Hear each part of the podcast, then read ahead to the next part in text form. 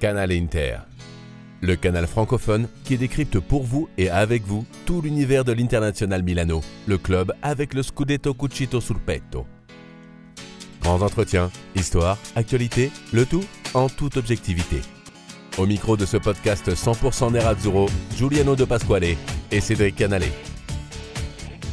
Bonjour à toutes et à tous et bienvenue dans ce nouvel épisode de Canal Inter. Je suis donc Cédric Canal, je suis heureux d'être accompagné comme d'habitude par Giuliano De Pasquale. Salut Giu, comment ça va en ce début de trêve festive? Hello Cédric, ben, ça va super. Euh, je te retourne pas la question parce que je me doute que ça va aussi très bien vu que l'Inter est championne d'hiver et a même remporté bah, son, match de, son dernier match de l'année civile ce mercredi soir contre le Torino sur le score de 1 0, but de Dumfries. Et aujourd'hui, ben, on va vite fait parler de ce match, mais surtout du bilan à la mi-saison de nos Nerazzurri. Et pour ce faire, on a l'honneur d'accueillir deux invités prestigieux, Cédric. Et oui, Giuliano, pour ce septième épisode, nous accueillons notre parrain, euh, Kevin Coué, qui était avec nous lors du premier numéro de Canal Inter, notamment pour nous raconter son parcours euh, comme entraîneur et son expérience à l'Inter. Bonjour Kevin. Salut Cédric, salut Giuliano et salut à tous. Et nous accueillons aussi son père, Benoît Coé, ancien joueur euh, de l'Inter, puis entraîneur des jeunes notamment. Bonjour Benoît. Bonjour, bonjour à vous. Alors, euh, on va déjà rappeler un peu qui, qui est Benoît Coé pour les plus étourdis euh, des supporters les, ou les plus jeunes des tifosi. Donc, on, rappelle que Benoît a joué pour l'Inter de 1997 à 2001, de 97 à 2001, et puis au Torino lors de la saison 2001-2002. Et on ne pouvait pas trouver un meilleur moment que le moment d'un Inter Torino bah, pour euh, l'accueillir. Et puisque ici, l'Inter a en plus fini donc, la première partie, de saison avec 46 points grâce à une septième victoire de suite en Serie A. Désormais, Benoît, donc, euh, vous êtes entraîneur. Enfin, pour le moment, vous, vous n'avez pas de club, si j'ai bien suivi. Et donc, euh, après six, six, ans auprès des jeunes de l'Inter, donc il y a eu Concarneau avec Kevin dans, dans, le staff, puis Châteauroux en début 2021. Est-ce que vous pouvez parler vite fait un peu euh, de, votre parcours en, deux mots euh, après votre carrière de joueur? Bon, après, à la fin de carrière, je suis rentré au niveau de la télévision, au niveau de Interchannel. Donc, je suis resté au niveau du club. Après euh, deux ans passés à, voyager avec la première équipe et à faire Interchannel, Champions League avec eux. En 2009, j'ai commencé à entraîner. Le club m'a demandé. J'ai commencé à entraîner les jeunes de l'académie pendant trois ans. Et puis après, je suis passé au niveau du centre de formation pendant six ans. Après six ans, j'ai été à Concarneau. J'ai eu l'opportunité d'aller avec cette équipe de nationale Concarneau, qui actuellement est en tête aussi du championnat national en France. Et puis, euh, deux ans après, euh, trois ans après, j'étais à Châteauroux pour une petite période où, euh, où l'année dernière, ça s'est fini assez vite. Tout ça, c'était mon parcours au niveau de, coach. Et avant d'analyser cette première partie de, saison des, des Nerazzurri, euh, donc il y a aussi eu ce, ce passage donc très marquant à l'Inter. Vous l'avez rejoint euh, en 97, donc en 97, en provenance de Paris. Et c'était sur demande de Luigi Simoni, c'est ça? Oui, j'avais déjà eu des touches euh, avant, avant euh, Paris.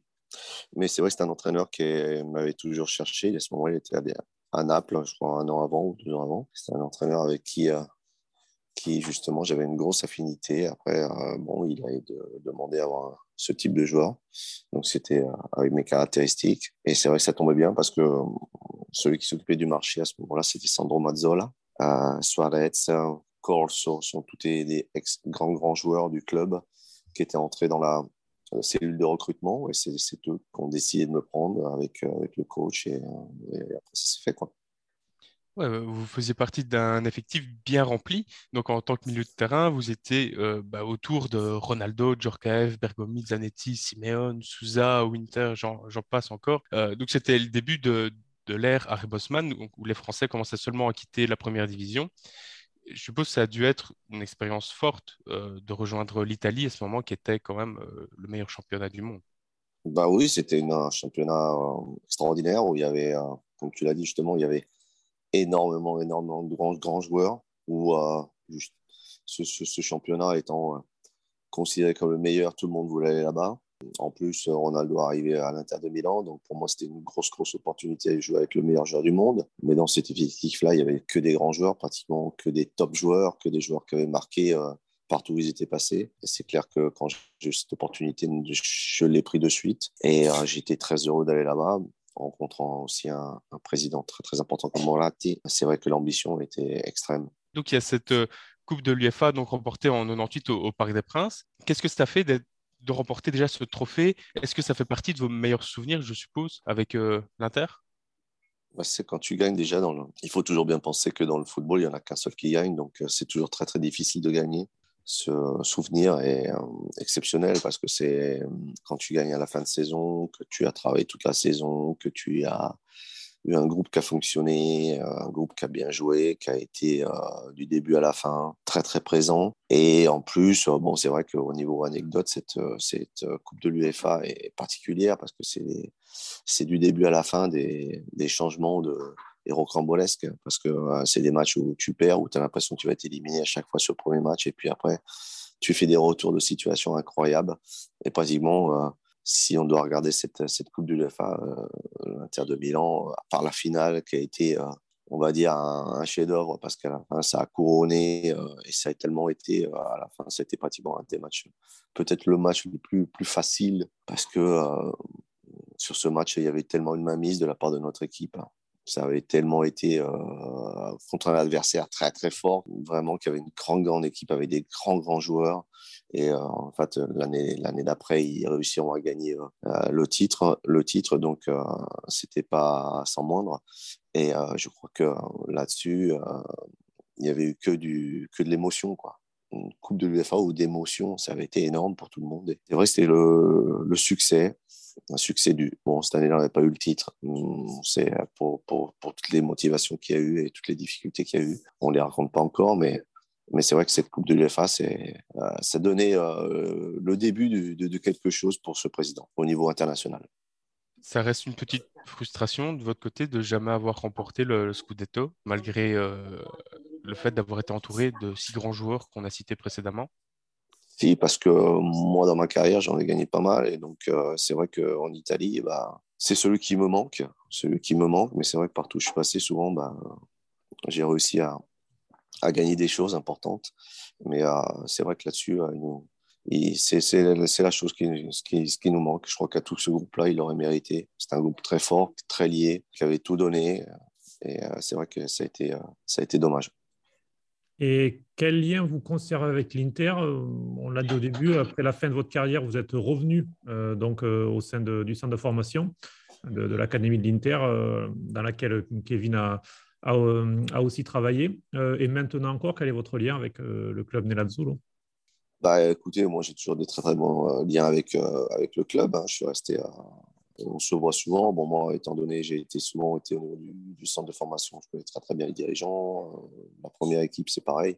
Ceux qui étaient au niveau du centre de formation sont passés en première équipe, comme Pierre Osilio, Mm. Donc, euh, on a de très, très bons rapports. Euh, là-dessus, il n'y a aucun problème. On a une chat, notre chat 97, 97, 98. On a notre chat. Donc, euh, ça, c'est super parce que bon, c'est vrai, bon, il y avait l'anniversaire hier de, de Dio Bergomi. Tout le monde a fêté sur notre chat. Donc, ça fait très plaisir d'avoir quand même des relations et que tout le monde soit ensemble aussi.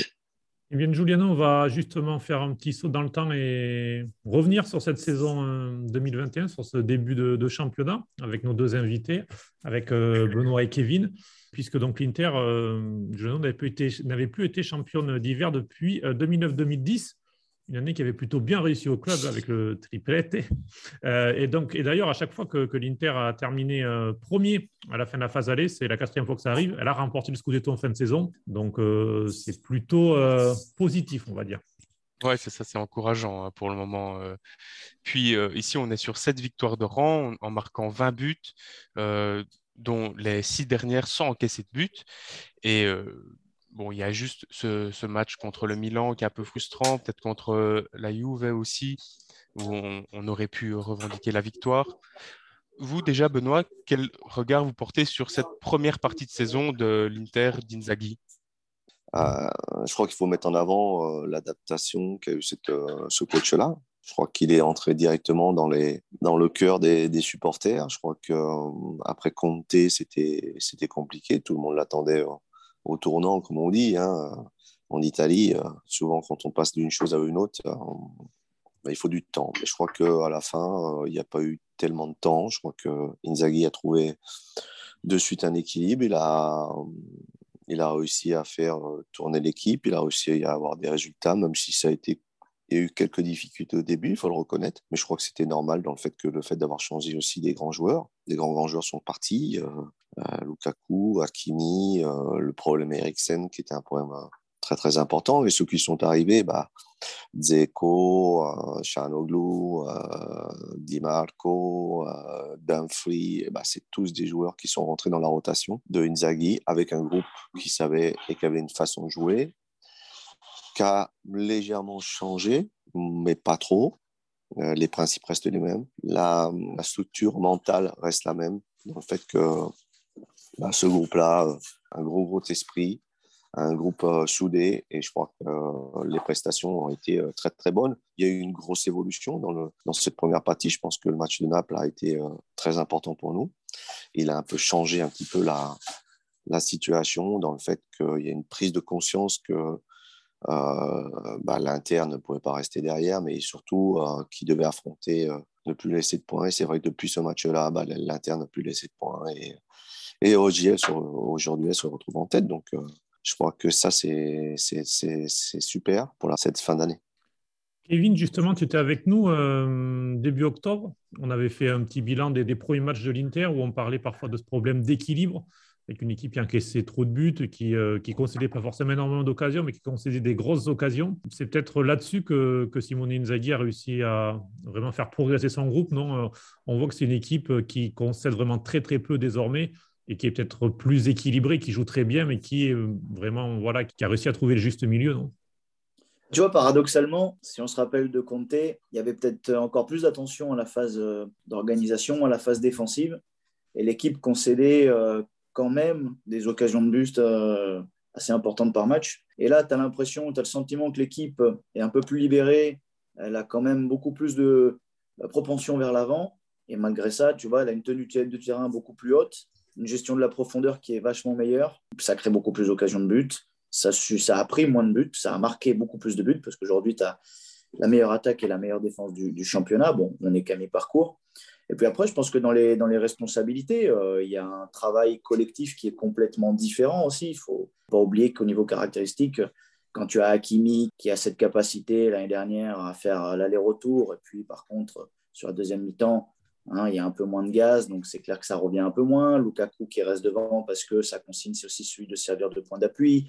Euh, donc peut-être que cette année, avec euh, des joueurs comme Djeko, avec Dumfries, avec Charanoglu, un peu plus d'équilibre dans, les deux phases. Et puis après, il faut aussi donner euh, mérite donc au coach, au staff, mais aussi aux joueurs qui étaient déjà là l'année dernière et qui, je pense, sont en train d'arriver à maturité. Je prends un joueur comme Barella, Barella, Brozovic, qui sont en train d'exploser euh, positivement parlant. Et derrière, pareil, euh, les, trois, maintenant, c'est très très bien huilé, c'est presque la perfection.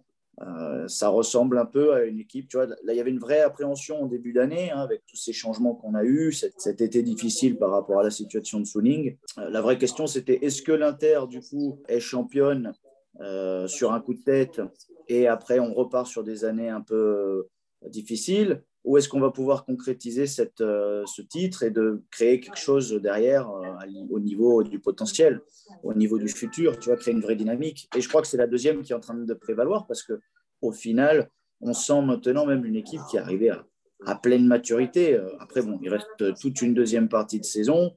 L'aspect euh, physique va, être primordial parce qu'il y a tellement de matchs. C'est une vraie inconnue avec tous ces matchs rapprochés. Mais en attendant, dans l'aspect psychologique, tu sens vraiment une équipe qui est en confiance, qui est mature. Tu sens une équipe qui est en possession de ses moyens. Une équipe qui est championne, qui a conscience de ce qu'elle peut faire. Et, euh, ça, c'est de bon augure pour la suite.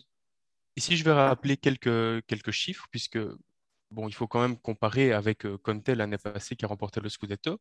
Donc après 19 journées, l'année passée, euh, l'Inter avait 41 points, donc 46 actuellement. On a deux victoires de plus. Euh, on avait deux défaites l'année passée contre la Samp et contre le Milan. Ici, on, a perdu que contre la Lazio. Et d'ailleurs, on a fait match nul contre la SAM. C'est la seule équipe hors du top 7 qui nous a accrochés. On a réalisé 49 buts, c'est 4 de plus que l'année passée, et on a encaissé 15 buts. donc là, c'est 8 de moins que, l'année passée. Et donc cette première place, vu que la saison dernière, c'était le Milan qui avait fini champion d'hiver avec un beau flocon Scudetto, un beau, flocon tricolore qui peuvent se vanter d'avoir. Ici, Benoît, au niveau de la tactique que Kinzaghi a mis en place par rapport à Conte, c'est toujours un 3-5-2, mais c'est un 3-5-2 différent. Vous, que voyez-vous comme différence dans les 3-5-2 des, deux coachs qu'ils ont mis en place avec les Bah, Moi, je pense que la différence, bah, si on doit regarder Conte, le, début de Conte, c'était un, entraîneur qui, qui attaquait énormément. Et puis, il s'est rendu compte que son bloc était trop et il se faisait prendre souvent dans, dans, son don. Et après, la deuxième partie, il a baissé son bloc équipe. Et à, partir de là, il a eu beaucoup plus de terrain devant lui et il attaquait derrière les autres. Là-dessus, la différence, moi, je, surtout, c'est que Inzaghi, là-dessus, il a un bloc euh, médian qui va beaucoup plus euh, aller chercher sans concéder la profondeur. Donc, euh, il est très réactif là-dessus. Bon, c'est un peu normal dans le fait que dans l'équilibre, ce qui change, c'est l'équilibre un peu des deux externes. L'année dernière, tu avais deux externes qui, étaient, qui attaquaient énormément, donc Hakimi énormément. Euh, là, cette année, vous avez Dunfree ou euh, ceux qui sont sur les côtés attaquent souvent l'un après l'autre. Jamais les deux. Et là-dessus, c'est vrai qu'il y a une différence. Il y a une différence euh, de contrôle de l'espace et de distance. Et souvent, bah, on peut trouver dans la pression, l'équipe récupère énormément de ballons beaucoup plus haut et elle est capable de les transformer directement. On a des joueurs différents. Lukaku a besoin de cet espace aussi. Zeko beaucoup moins. C'est un joueur avec qui, sur qui on s'appuie pour jouer. Vous avez justement, euh, et là-dessus, euh, l'intelligence, grâce à l'intelligence des joueurs, mais aussi un joueur comme Lautaro, qui est capable justement de s'adapter à qui est avec lui. Et un joueur, là aussi, il a changé un petit peu son jeu, il a évolué, on va dire il s'est adapté à Dzeko pour justement être toujours être plus sollicité. La différence aussi, on l'a vu cette année. Lautaro, à un moment donné, à un moment donné a eu plus de difficultés à marquer. Il avait des occasions, il a plus de difficultés, il a un trou. Bon, je pense que ça aussi. Mais il a été compensé par le numéro de joueurs qui marque. Donc, euh, si l'année dernière, on avait trois joueurs qui étaient pratiquement fondamentaux dans le jeu, aujourd'hui, on se retrouve que l'équipe de l'Inter de Milan, là-dessus, c'est Barella, c'est des joueurs plus au milieu de terrain. On les voit beaucoup plus, ils sont beaucoup plus sollicités que l'année dernière. Hakimi sur un côté, euh, Lukaku sur euh, central. Donc euh, cette année, on le voit, le jeu fixé plus au centre. Et à partir de là, il y a eu justement une meilleure compensation au point de vue du jeu, mais surtout au niveau des espaces. Je dirais qu'on a moins de pertes de terrain, on a moins de pertes de situations où on peut être mis en danger. Il y a toujours quelqu'un qui compense, qui est capable justement de récupérer l'erreur du, copain. Et ça, c'est très, très important, on le sait. Mais bon, je pense que aussi l'expérience de l'année dernière a permis aussi que cette année, ces choses-là soient compensées. Est-ce qu'il y a des, joueurs euh, qui vous ont particulièrement marqué? Pas forcément vos joueurs préférés de l'équipe, mais est-ce qu'il y a vraiment des, joueurs qui vous ont vraiment, euh, qui, sont un peu peut-être vos, coups de cœur ou alors qui sont euh, les joueurs qui ont apporté quelque chose alors qu'on ne les attendait pas forcément.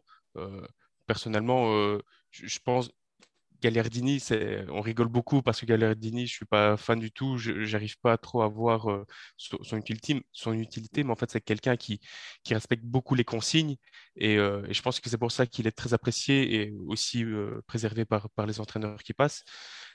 Est-ce que vous, de votre côté, vous avez des, joueurs comme ça qui, qui ont été importants C'est comme tu le dis, Gallardini, il est peut-être pas, c'est peut-être pas le numéro un parce qu'il ne fait pas partie des titulaires, mais c'est un joueur dans la rotation qui a euh, justement un coefficient dans ses performances qui est très très haute. Donc c'est jamais facile euh, de rentrer et de pouvoir disputer des matchs quand tu n'as pas de rythme.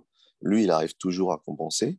Il arrive euh, à être euh, toujours disponible pour le coach. Euh, je crois que ça, c'est important que justement, et je pense que la force de ce groupe-là aujourd'hui, c'est qu'à un moment donné, bah, Gardini peut-être peut pas jouer pendant 5-6 matchs, mais après, il va peut-être en faire 4-5, il va peut-être en jouer 2, et il va les jouer, il va les très bien jouer. Donc, c'est important cette, euh, cette rotation-là. Moi, je pense que celui qui a fait cette première partie, je pense que s'il y a quelqu'un de mettre en avant, bon, c'est très bien Barrel, moi, c'est un joueur que j'adore. Parce que bon, c'est mon archétype de joueur aujourd'hui au niveau européen, euh, au milieu du milieu de terrain, il y en a. Je pense qu'il n'y en a pas en Europe, des joueurs comme lui. Et là-dessus, euh, l'Inter, euh, c'est a de la chance de l'avoir parce que c'est vraiment un joueur qui est en train de monter. Il est jeune, il est dynamique, il, a tout pour être le numéro un. Et en ce moment, il est le numéro un d'après moi à son poste. je pense que celui qui a marqué un petit peu depuis le début, je pense que c'est Di Marco. Parce que Di Marco, je pense que après son parcours qu'il a fait au niveau des jeunes, mais après, il a fait une expérience à Las Vérone, il a été très, très bon. C'est un joueur que, quand il est rentré dans l'équipe, euh, il a montré de suite ses capacités, ses qualités. Je trouve que c'est un joueur qui, euh, justement, euh, mérite sa place, mérite de jouer et il s'est vraiment imposé à chaque fois qu'il a joué. Et je pense que ça a été une super affaire pour, pour l'Inter de Milan. Il faisait partie des jeunes du centre de formation et c'est aussi mettre le mérite à qui justement a travaillé avec ces jeunes joueurs pendant des années et mettre en avant le centre de formation parce que justement l'Inter de Milan a des difficultés, mais comme tout grand club, souvent à mettre des joueurs du centre de formation dans la première équipe parce que justement on demande euh, de gagner tous les matchs et c'est jamais facile. Mais Di Marco, après son parcours au niveau euh, en Italie, dans d'autres clubs, je trouve que ce joueur-là a été euh, très très bon depuis le début de saison. Effectivement, Kevin, on avait, on avait parlé de, de Di Marco avec toi lors, de, lors du premier épisode. Euh, alors, Barella n'est pas formé au club, mais c'est aussi un, jeune Italien. Il y a Bastoni aussi qui fait euh, une bonne saison. C'est important comme ça de voir des, jeunes Italiens qui, euh, qui s'intègrent et qui s'imposent dans l'équipe aussi pour le futur, parce qu'on sait que, c'est un petit peu le nouveau projet de l'Inter d'essayer de, s'appuyer sur, sur des jeunes Italiens comme ça. Donc, là aussi, c'est positif. c'est surtout qu'en Italie, il y a une richesse, une qualité chez les jeunes qui est, qui est quand même assez envié un peu partout. Euh, après, euh, euh, ce qui est bien, voilà, comme tu l'as dit, c'est qu'aujourd'hui, il, y, a cette vraie nouveauté, l'intention de, vouloir investir sur les jeunes, ce qui, est, ce qui était, il y a encore quelques années de ça, très difficile à, concevoir, mais bon, nécessité oblige.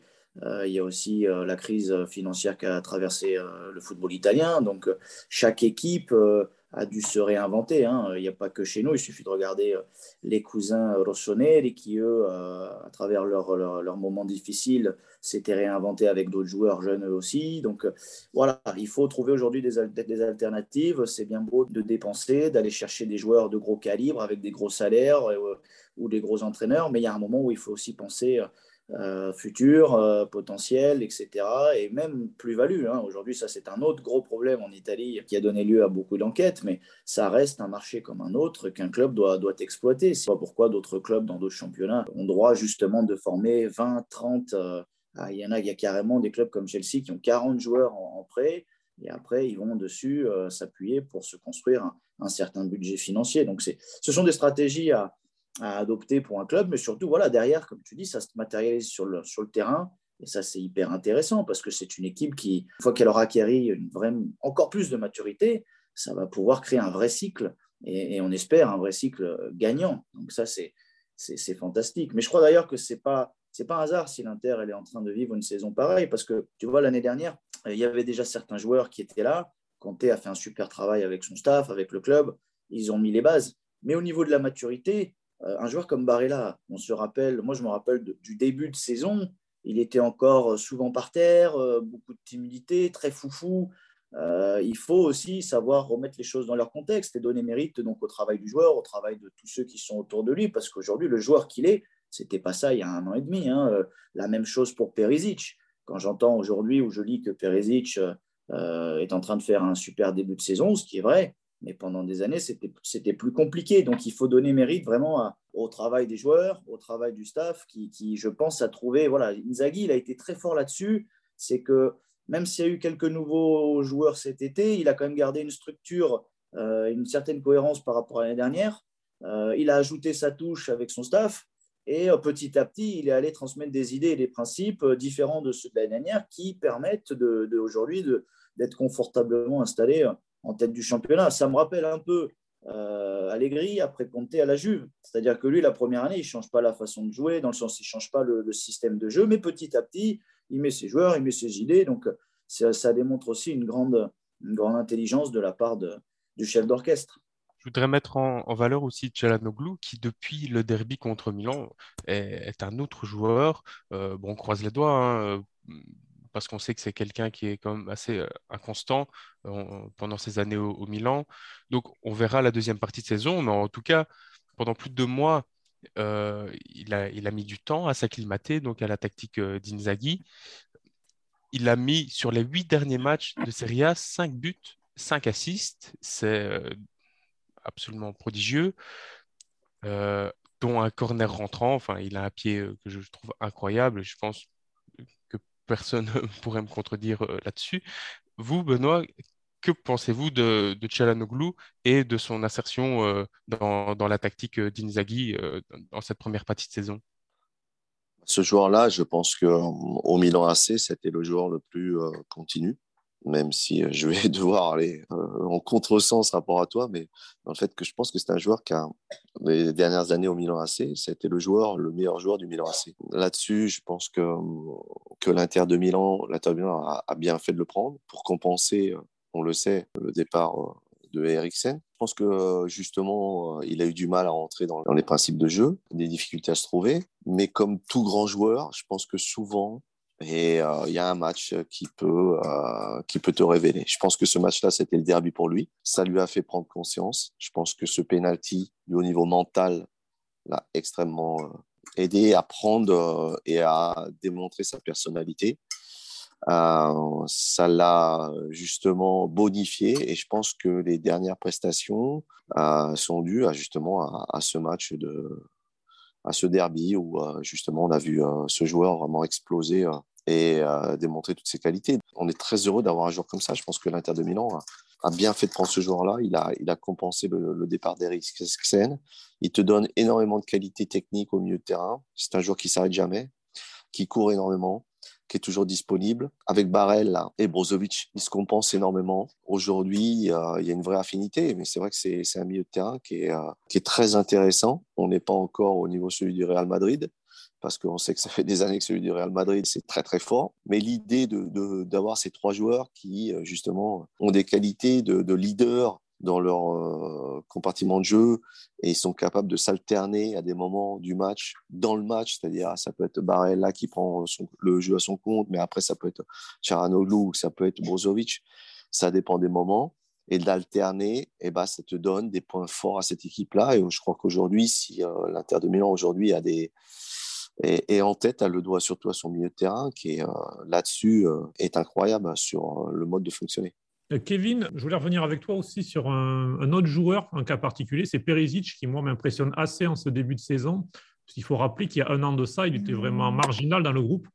Conte faisait peu appel à lui jusqu'à ben, janvier-février 2021. Ensuite, il était rentré dans la rotation en tant que, que piston gauche. Et là, cette saison, on le sent vraiment quasiment transfiguré. Euh, il est, il est, important parce qu'il a quand même marqué quatre buts. Il pèse dans le jeu, on le sent vraiment peser dans le groupe aussi, très important. Parler beaucoup. On a parlé de Di Marco en bien euh, il y a quelques minutes, mais c'est vrai que Perisic sur le côté gauche, a une vraie, vraie valeur ajoutée.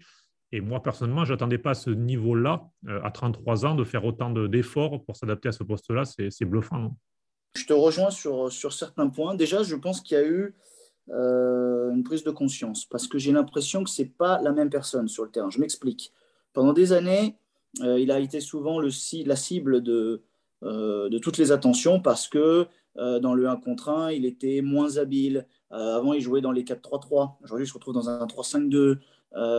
Aujourd'hui, tu le vois beaucoup plus simple et fluide dans le jeu déjà. Donc la première force, c'est la fluidité du jeu. Et il la combine avec sa capacité physique, parce que lui, il a toujours eu une super condition physique. Euh, et ça, c'est hyper intéressant parce que à côté de lui, s'il est au niveau de la ligne médiane, il se retrouve avec des joueurs comme Chalanoglu, Barella, Brozovic, avec qui il peut combiner. Devant, il a des joueurs comme Djeko, qui peut lui servir de point d'appui, Martinez qui lui fait l'appel en profondeur. Euh, donc, tu vois, il y a une variété de, solutions qui s'offrent autour de lui. Et je pense que ça, ça le, ça le libère terriblement. Il euh, faut aussi parler de la différence technique, tactique qu'il peut y avoir dans les années précédentes aussi. Hein. Ce n'étaient pas les mêmes joueurs, mm. pas les mêmes coachs, pas les mêmes caractéristiques. Loin de moi toujours de comparer, euh, mais surtout de mettre en avant les différences caractéristiques et les aptitudes des coachs, des staffs, des, des joueurs. Et je pense qu'aujourd'hui, par contre, ils ont trouvé la parfaite colocation. Euh, il y a une vraie euh, gestion physique. Il y a une vraie alternance avec d'autres joueurs aussi, parce qu'aujourd'hui, les joueurs, bah, s'il y a quelqu'un qui est moins performant, il y en a un autre qui est là et il est tout aussi bon. Donc, il y a une compétition sûrement interne euh, de manière positive qui te permet d'être toujours au top de ta forme à chaque poste. et c'est ça qui fait qu'aujourd'hui, bah, l'Inter, elle a aussi cette richesse quand elle attaque. Parce que une fois, tu vois que c'est Perisic, une fois, c'est Di Marco, une fois, c'est Darmian, une fois, ça passe dans l'axe avec Charanoglu entre les lignes, une fois, c'est Barella qui va attaquer la profondeur, une fois, c'est Martinez qui dédouble ou qui va en profondeur, Djeko. Donc, tu vois que. Ou alors, c'est le tir de, la distance de Brozovic. Il y a une vraie richesse dans la façon d'attaquer.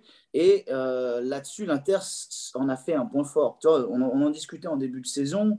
La différence avec l'année dernière, sûrement, c'est ça aussi, c'est qu'il y avait beaucoup plus de verticalité dans le jeu de Antonio Conte. Et cette année, avec Inzaghi, il y a une vraie euh, variance des, directions de passe. Diagonale, retrait, vertical, latéral. Ça va d'un côté, ça va de l'autre, euh, tu vois. Et surtout, dernière chose, avec des joueurs comme Perisic euh, et, Barella, même les défenseurs, ce sont tous des joueurs qui courent. Ils ont une super condition physique malgré tous les matchs qu'on est en train d'affronter. Le calendrier hyper chargé.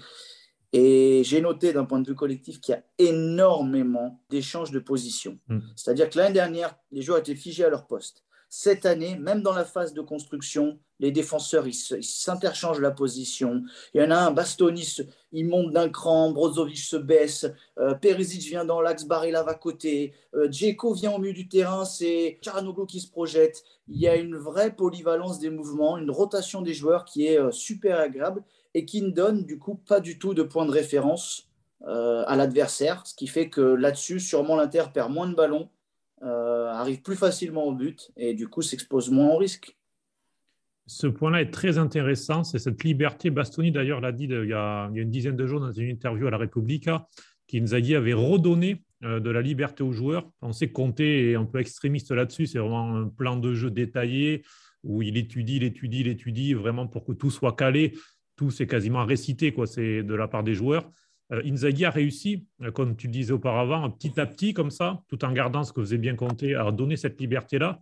Et effectivement, quand on voit Bastoni dans la surface euh, comme un attaquant, quand on voit le, centre qu'il fait pour, pour Dumfries contre Rome, voilà, un central qui centre pour un piston. Euh, il y a tous ces changements-là où c'est là-dessus où c'est vraiment impressionnant d'avoir réussi à donner cette liberté et cette responsabilité à des joueurs qui étaient très fermés dans un schéma euh, précis il y a quelques mois encore. Après, attention, il faut, il faut remettre les choses dans leur contexte. Ça ne veut pas dire que ce que faisait Conte n'est pas ah bien. Hmm. Ça veut, parce que ce qu'a fait Conte, il l'a fait dans le, dans le, moment où l'Inter avait besoin hmm. de ça. Aujourd'hui que l'Inter a gagné, maintenant on peut essayer de, pas de lâcher du mou, mais de de redonner de la confiance et des libertés, et surtout, voilà, sans trascurar et sans renoncer mm. euh, à l'aspect euh, défensif et l'organisation défensive. Euh, tu vois, et après, il y a un discours de maturité. Moi, je reviens là-dessus. Je vois le match contre la Roma, le match de Naples, même les matchs de la Juve et du Milan qui sont frustrants. Ça reste des matchs où l'Inter a démontré une vraie notoriété. Et ça, c'est hyper positif pour, pour la suite et de bon augure. Moi, je croise vraiment les doigts parce que il y a toujours cet inconnu. Je te parle d'un point de vue expérience sur le terrain, l'aspect physique. Il y a tellement de matchs, dans les calendriers sont tellement chargés que ça peut exploser d'un moment à l'autre. Après, l'Inter est assez couverte parce qu'elle a un effectif hyper large, hyper riche et varié, sur lequel elle s'appuie énormément. Donc ça, c'est de bonne augure. Toujours faire attention parce qu'il suffit qu'après, on l'a vu, hein, un blessé, deux blessés, ça peut vite arriver la, la Serie A a, explosé au niveau des blessés dans les premiers six mois. Ils ont démontré. Donc, euh, au niveau des statistiques, euh, rester vigilant et, euh, et, mais être positif. Parler des, des, blessés, juste, on a l'impression que tous les jours sont presque interchangeables, sauf un, puisqu'il a commencé tous les matchs, c'est Brozovic. On a l'impression que, alors dans les stats, il n'a qu'un but, une passe décisive, donc c'est le joueur qui court le plus, qui récupère le plus. Euh, qui fait le plus de passes. Euh, c'est vraiment c'est le, le cœur, c'est le moteur de cette équipe. On a l'impression que par contre, si on enlève Brozovic, Là, ça pourrait peut-être dérégler l'équipe. C'est peut-être là, le, si jamais il devenait être absent, ce qui pourrait devenir un vrai point faible parce que voilà, tout tourne autour de lui. Aujourd'hui, oui. Aujourd'hui, je suis d'accord avec toi parce que c'est un joueur, euh, moi ça fait des années que je le dis, que je défends cette idée-là. Brozovic est un joueur qui a besoin d'être entouré. C'est un joueur qui doit avoir autour de lui des champions, des joueurs qui... Lui, c'est quelqu'un d'hyper intelligent, d'hyper technique, qui travaille pour l'équipe. Après, en tant que... Prends l'exemple de la Croatie, il jouait avec Modric, Rakitic. Et quand il était entouré par d'autres joueurs à l'Inter dans les années précédentes, euh, ses performances étaient pas du tout comme celles d'aujourd'hui, euh, que ce soit en termes de physicité, mais surtout en termes de qualité et, d'idées, parce que c'était, euh, c'était encore flou, c'était moins sûr, c'était moins confiant. Voilà, il y a une vraie présence au milieu du terrain, c'est un vrai métronome, il, donne les temps de jeu. Après, tu me diras, c'est plus facile quand tu as des grands joueurs autour de toi, ça c'est vrai. Mais voilà, il a besoin aujourd'hui d'être bien entouré parce que quand tu le mets dans, un, dans une équipe comme celle-ci, même lui, il s'exalte. Par contre, si tu lui enlèves cette richesse autour de lui, lui n'est pas ce joueur qui, je ne crois pas que ce soit le joueur qui va lui tirer l'équipe vers le haut. C'est pas lui qui, de, par sa qualité individuelle, va faire la, la différence tout seul. Bien évidemment, ça n'existe dans aucun club. Il n'y a aucun joueur qui est capable de faire ça, sauf exception. Hein, les, mais ça n'a rien à voir. On ne parle pas de Messi, on ne parle pas de Ronaldo, on ne parle pas d'Iniesta. Mais je pense que tu as bien compris le concept. C'est un joueur qui, voilà, une fois que tu le mets dans ces conditions-là, il s'exalte. Et aujourd'hui, c'est une figure, une pièce indispensable à l'équipe. À vérifier, à confirmer en Ligue des Champions. Parce qu'en en championnat, maintenant que l'Inter est en train de reprendre une vraie, euh, euh, une vraie dynamique, j'ai envie de voir en Ligue des Champions. Parce qu'en face, maintenant, tu n'as plus les mêmes équipes qui sont peut-être dans le doute. Je prends la Juve aujourd'hui, c'est la Juve, mais la Juve traverse une période de renouveau. Euh, le Milan, ça reste le Milan, mais le Milan est encore une, équipe en évolution. Donc, ce sont, euh, Milan est un outsider, la Juve est un ancien champion, Naples et Rome ont toujours été des outsiders, mais qui ne durent pas. Donc, euh, voir après, quand ça compte en Ligue des Champions, quand tu joues contre Liverpool d'ailleurs, voir quel type de prestation il va y avoir. Contre le Real Madrid, on a vu, on a vu déjà l'Inter a malheureusement récolté très peu par rapport, à ce qu'elle méritait, mais d'un coup, voilà, on comprend ce que c'est le, top niveau. Donc euh, voilà, à vérifier sur euh, ce type de compétition et, dans la durée. Mais c'est clair qu'aujourd'hui, euh, c'est un, un joueur, tu ne peux pas enlever. C'est un peu le, sans, sans comparer, hein, sans, mais c'est un peu le Busquets de Barcelone à l'époque, qui travaillait avec Iniesta et Xavi au milieu. Je ne compare pas l'aspect technique, je ne compare pas la vision de jeu. Je parle par contre de l'importance de ce joueur dans la complémentarité avec les deux autres. Oui, qui est parfois un petit peu oublié, on va dire, parce qu'il n'y a pas forcément les stats, mais euh, si tu l'enlèves, tu le sens tout de suite. D'ailleurs, on va, on va souhaiter qu'il prolonge, puisqu'il en fait un contrat. Euh, ça serait. On croise les doigts. Exactement. On croise les doigts. Alors ici, on est content, l'Inter est première du championnat, mais euh, la reprise va arriver quand même assez vite. Donc, on aura le premier match contre Bologne le jeudi 6, puis on va assister ben, à un calendrier assez chargé, puisqu'on enchaîne avec la Lazio, euh, la Juventus en Supercoupe d'Italie, puis l'Atalanta. Euh, fin du mois, on a, on a le Milan. Non, c'est même début février, on a le Milan, puis Naples, puis Liverpool. Ça va être un, moment assez, assez chaud hein, pour Inzaghi. Il faudra qu'il gère bien. Vous en pensez quoi?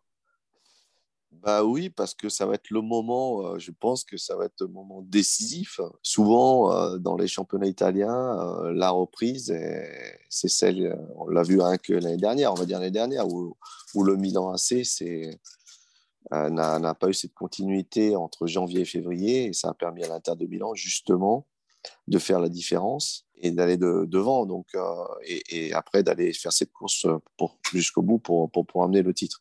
Donc c'est clair que là on a un calendrier très compliqué, il faudra être prêt, il faudra être euh, disponible, euh, il faudra être bon au niveau du staff pour mettre tous les joueurs dans les conditions, les meilleures conditions possibles physiquement, parce qu'on sait qu'au mois de janvier ou février, il peut y avoir beaucoup de problèmes dus à la température, dus au terrain, même si aujourd'hui les terrains sont très très bons partout, mais il faut faire attention surtout au niveau physique, euh, au niveau des joueurs. Et puis après, euh, c'est clair qu'on a des adversaires qui sont compliqués, parce qu'on sait très bien que jouer Bologne aujourd'hui c'est compliqué, jouer la Lazio c'est compliqué. On l'a vu toutes euh, des matchs parce que les grands matchs c'est des grands matchs donc les motivations viennent toutes seules. Mais, mais c'est vrai quand aujourd'hui on va affronter Bologne, ça va pas être facile parce que pour les matchs de reprise, ça peut être, ça peut être compliqué. Kevin, selon toi, est-ce que l'Inter jouera justement sa saison sur janvier-février avec avec tous ces gros matchs, euh, Napoli, Milan, Lazio. Euh, il y aura bien sûr Liverpool avec euh, le retour en huitième de finale de Ligue des Champions, puisqu'on n'a pas parlé dans ce bilan de la saison, mais l'Inter a aussi passé les poules de Ligue des Champions, ce qui était une nouveauté par rapport aux, trois saisons passées. Et pour prolonger la question, est-ce que s'il y avait une retouche à faire dans l'effectif, s'il y avait la possibilité de recruter un joueur dans un secteur, ce serait lequel, selon toi, peut-être le petit point faible à retoucher dans, le groupe d'Inzaghi? Bah, écoute, euh, donc première partie de question, je ne crois pas que ce soit décisif. Par contre, un vrai tournant. Euh, moi, je reste toujours concentré sur la composante physique. Il y a tellement de matchs aujourd'hui, les calendriers sont tellement chargés. Que, et ce n'est pas que celui de l'Inter, hein, ce n'est pas seulement championnat, coupe, super coupe, Ligue des champions. Il y a aussi tous les calendriers nationaux avec les équipes euh, qui se jouent les qualifications l'année dernière pour l'Euro. Là, cette année, c'est pour la Coupe du Monde, la Nation League au milieu. Donc, euh, ça peut exploser à, tout moment. Hein. Je prends l'exemple de Naples. Bah, en quatre matchs, euh, voilà, ça perd euh, l'Inter à récupérer, je crois, 8, 7 points. Donc, c'est énorme. Ça peut aller très, très vite. Moi, je crois par contre que tu peux leur, donner un signal très, très fort. C'est surtout derrière qui, qui, auront plus de pression parce que si derrière ça ne suit pas, ils peuvent vite être décrochés. Donc, ça, c'est le premier point. Après, au niveau des retouches, je pense que devant, euh, le problème, c'est qu'aujourd'hui, tu as Sanchez qui est toujours blessé, Correa a une blessure. Euh, je pense que devant, c'est important d'ajouter peut-être un joueur qui fasse respirer euh, parce que euh, Djeko, personne s'y attendait. Beaucoup de critiques, beaucoup de, ça fait des années que l'Inter le veut, beaucoup de critiques à son égard parce qu'il a un certain âge, parce qu'à la Roma, c'était plus, on entendait, c'était plus celui de Manchester City. Mais aujourd'hui, la vérité, c'est qu'il a été extrêmement performant, mais il faut lui trouver un remplaçant parce que physiquement, ça, ça, peut lâcher à tout moment aussi, même s'il a démontré qu'il était au top de sa forme. Et avant de se quitter, peut-être un mot euh, ben, sur San Siro. Euh, vous l'avez bien connu, Benoît, ce, stade, bien sûr, qui est, l'un des stades les plus, les plus iconiques au monde, qui a, avec une histoire magnifique. Alors, euh, l'Inter et le Milan ont officialisé en ce début de semaine le choix donc pour leur futur stade qui sera construit euh, à côté du Meazza. Euh, donc le Meazza qui de son côté devrait être réduit et conservé pour une unité sportive. Donc ce sera la cathédrale de Populus qui sera construite. les travaux devraient commencer en 2022 lorsque le dossier sera complètement validé avec les autorités locales et une inauguration donc qui devrait intervenir en 2027. D'autant que l'actuel San Siro donc, sera le théâtre de la cérémonie d'ouverture des Jeux Olympiques d'hiver de 2026. Donc, euh, Benoît, peut-être un mot sur, sur San Siro, vous qui avez eu la chance pendant plusieurs saisons d'y jouer. Euh, est-ce que c'est vraiment, comme on le dit, euh, vraiment un stade à part qui, crée des émotions particulières? Ouais, c'est un stade mythique. Ça fait partie des grands, grands stades. souvent, on, va amener à avoir des, des sensations incroyables, émotions fabuleuses. Et là-dessus, pour les joueurs hein, qui a, joué à San Siro, c'est très bien que c'est magique quand vous jouez dans des stades comme ça parce que c'est euh, la grandeur. Euh, quand vous arrivez, c'est énorme. Euh, comment il a été conçu, comment il a, comment il a été développé, et puis surtout comment toutes ces batailles qui ont eu lieu dans ce stade. de la part des deux clubs, ces derbys joués, ces grands grands matchs, ces, événements qui ont marqué l'histoire de, des deux clubs à travers ce stade. Donc c'est clair que construire quelque chose euh, de différent, mais qui reproduit ce que peut être Milan. Mais garder ce stade, c'était important parce que euh, je pense que ce serait honorer euh, ceux qui ont été dans, dans ce stade, qui ont amené à avoir ces émotions, mais qui ont marqué l'histoire du sport italien à travers ce stade. Et je crois que c'est important sur tout ça. C'est bien dit. Moi, j'ajouterais aussi, ça fait un pincement au cœur parce qu'évidemment, quand tu t'attaches à quelque chose, difficile de le laisser derrière soi, mais c'est important aussi d'avancer. C'est comme une maison, plus le temps passe, après, euh, tu as deux choix. Soit tu la rénoves, soit tu changes de maison. Il faut vivre avec notre temps, il faut se moderniser. Euh, un peu pareil aujourd'hui euh, de ce qu'on disait tout à l'heure sur le, business model. aujourd'hui, l'Inter et le Milan passent aussi à côté de quelque chose parce qu'ils continuent à vivre d'une certaine manière. Les autres clubs vont de l'avant et, quand tu te comportes comme ça, tu renonces à une part de, marché. Donc, je ne dis pas qu'il faut qu'aujourd'hui, euh, l'Inter et le Milan deviennent uniquement des modèles de business.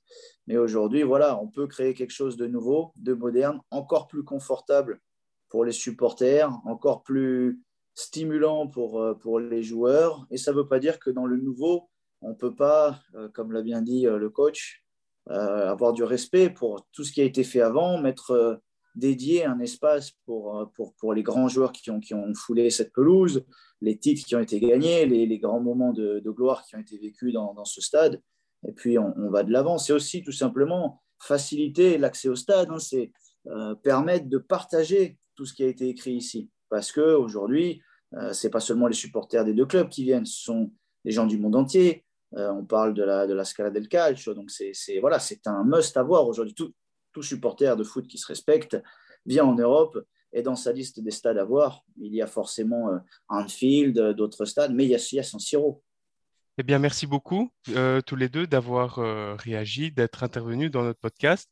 C'était vraiment un, grand plaisir. Pour terminer, bah, je vais juste euh, souhaiter que vous passiez tous de, bonnes fêtes et que bah, la, reprise se passe super bien avec ce calendrier qui peut faire un peu peur et dont on a parlé. Mais voilà, donc merci à tous de nous avoir suivis. On revient en 2022 avec encore plus de contenu, peut-être des, trucs un peu plus originaux. On est en train de travailler dessus. Donc, merci à toi encore, Cédric, pour euh, ton travail.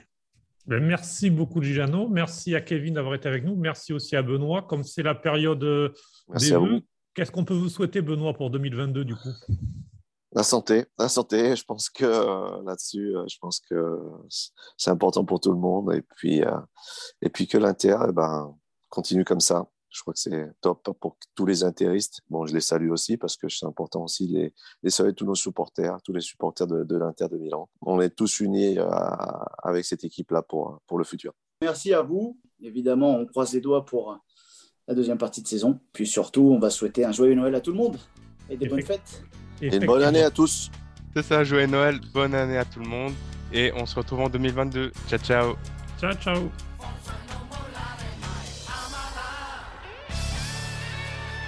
C'était Canal Inter, le podcast francophone qui décrypte tout l'univers de l'international Milano. Avec Cédric Canale et Giuliano De Pasquale.